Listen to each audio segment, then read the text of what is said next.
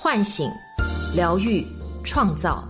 我是张德芬，欢迎来到张德芬空间，在这里，让我们一起遇见未知的自己。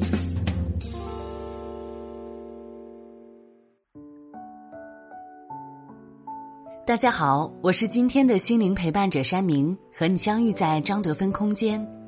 今天跟大家分享的主题关于情趣用品，作者如果君。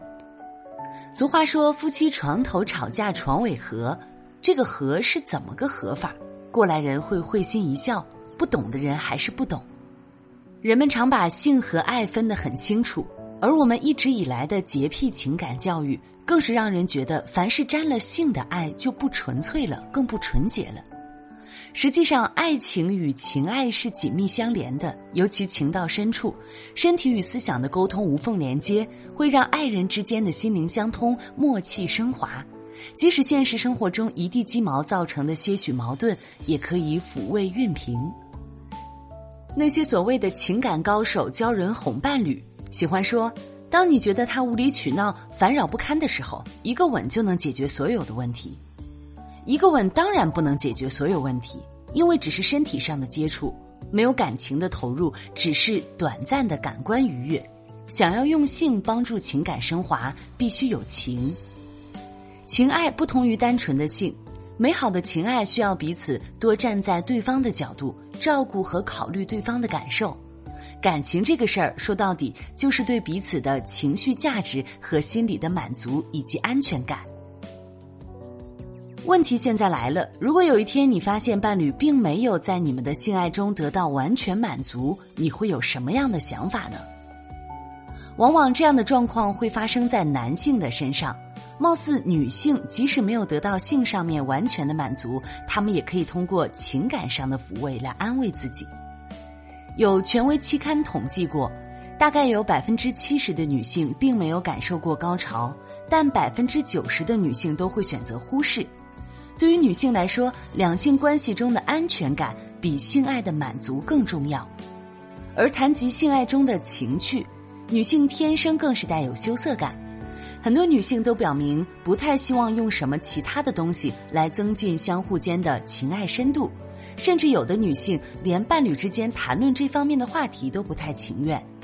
就像上次在女性群体之间，大家谈起购物网站的一些情趣用品。虽然感兴趣，却很少有人愿意下单。就算从事心理咨询，应该说起来对性爱并不避讳的蜜姐，承认在网上商城买过自慰的情趣用品，可也很少在男朋友面前使用，通常都是在很私密的私人独处的时间。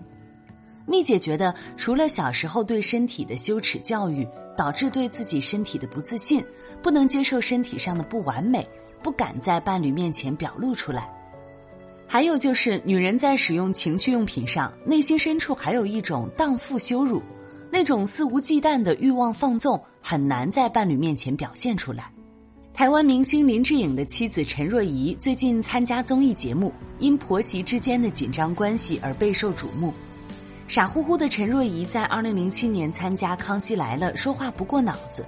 在小 S 各种花招的逼问下，说出自己在林志颖不回家的时候使用电动按摩棒慰藉自己，引起了林志颖粉丝相当大的哗然和痛骂。一个花样年华的女孩，在和男朋友聚少离多、一年见不了几回面的时候，用这种方法满足自己无可厚非。人们只是觉得女性不该在公开场合分享这些事情。性这个东西，就好像男人可以随便在酒局上说荤段子。而女孩子应该是装作听不懂的，女性应该克服这种偏见，至少对自己的伴侣勇于表达自己的生理和心理上的需求，而不是将不满压在自己的心底，成为如鲠在喉的刺。对于男人来说，接受情趣用品基本上没有什么难度，大多数男性并不认为只有性生活不和谐才可以使用情趣用品。或者女性使用就是自己性功能不强大的表现。关于自我认知这方面，男性总是自信的多。在男人眼里看来，这些强烈的欲望需求正是自己男儿气概特别高大的表征。雄性对世界的征服，除了权势欲望，就是性的表达了。这可能与生物界的繁殖方式有关。雌性通常以养育下代为主，性的目的大部分是为了培育后代，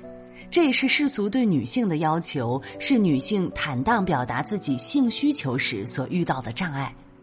而雄性则以基因遗传为己任，那么性的强大则表明自己繁殖下一代的强大，他们是不忌惮于谈论性上面的问题。而且更愿意让自己在性这方面得到更多的满足感。性爱的姿势形态已经是初级阶段的问题了。借助情趣用品的各种形式的性爱，男人们也很愿意去接受。为什么说中年夫妻容易性冷淡呢？甚至在有了孩子之后出现无性婚姻的状态，这可能与性生活单一、缺乏变化、流于城市化有关。都会导致对性的疲沓和厌倦。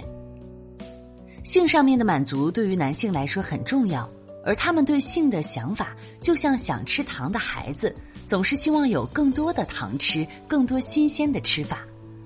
夫妻恩爱、家庭和美的云哥谈及性时，说到天长地久的爱情绝对少不了性关系的经营，要主动的为夫妻生活注入情趣，可以使爱更新鲜持久。虽然不能说性生活的圆满能解决一切婚姻问题，身体的亲密能够熨平婚姻中的怨气指责，互动良好的性爱能够消弭不必要的纷争。对于大多数的男性来说，情趣用品没有什么可以羞涩的。如果伴侣无法满足自己的生理需求，使用情趣用品总比在外面一夜情或者出轨劈腿更有道德责任感吧。那么，如果伴侣提出想在彼此之间使用情趣用品，女人们又该如何自处呢？小千就遇到男友最近提出一个奇葩的要求，两个人感情很好，只是男友觉得相处两年多，两人之间的情爱有些归于平淡，甚至无趣，希望小千能够同意一起使用情趣用品，可以由小千来决定哪种类型的。小千的第一反应是这个禽兽。只是基于这么久的了解，男友本身并不是那种思想变态、行为流氓的人，能够与小千交代想法，也是对他的信任。只是小千还是接受不了自己使用，最后折中选择了一个充气娃娃送给男友。小千这样的做法，应该来说还算是开通的。人们往往将情趣用品与荒唐的色情联系在一起，总觉得使用情趣用品是一种类似变态的行为。曾经在新闻上看到过，无意中发现结婚十年的丈夫居然藏了一些隐秘的情趣用品，女子接受不了，选择离婚，并将丈夫作为过错方告上法庭。究竟使用情趣用品是不是对彼此之间的感情不忠呢？其实从这则新闻的背后详情来看，妻子不见得是对丈夫使用情趣用品的行为愤怒，更多的是对丈夫隐瞒的难以忍受。一直以来，丈夫打造的好男人形象一下子崩塌，以至于妻子难以继续信任。夫妻之间有什么问题，即使再难以启齿，也要找一个合适的时机，甚至制造一个恰当的时机，向对方吐露自己的心声。即使对方不能接受，也要理解伴侣的需求。相互之间谅解和妥协，是夫妻长久之道的关键。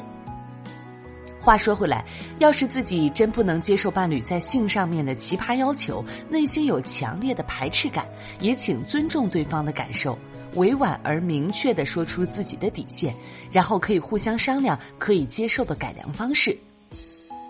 对于一个正常的个体而言，无论男女，感情上的信任和满足，远远比一个情趣用品在感官上的刺激来得更长久和心安。也不能因为太照顾对方的感受而委屈自己，长久下去，这种憋屈的相处方式也并不见得会让对方真心得到满足。没有真心实意投入的情爱，更多的只是一种机械性的发泄罢了。生命的形式多种多样，保持自己的热情和好奇心，和对的人一起做对的事，其实也很不错。情趣这个东西，借助物品也好，自我满足也好，重要的是在情和趣上要兼顾。希望天下有情人皆能有爱、有欲、有情趣。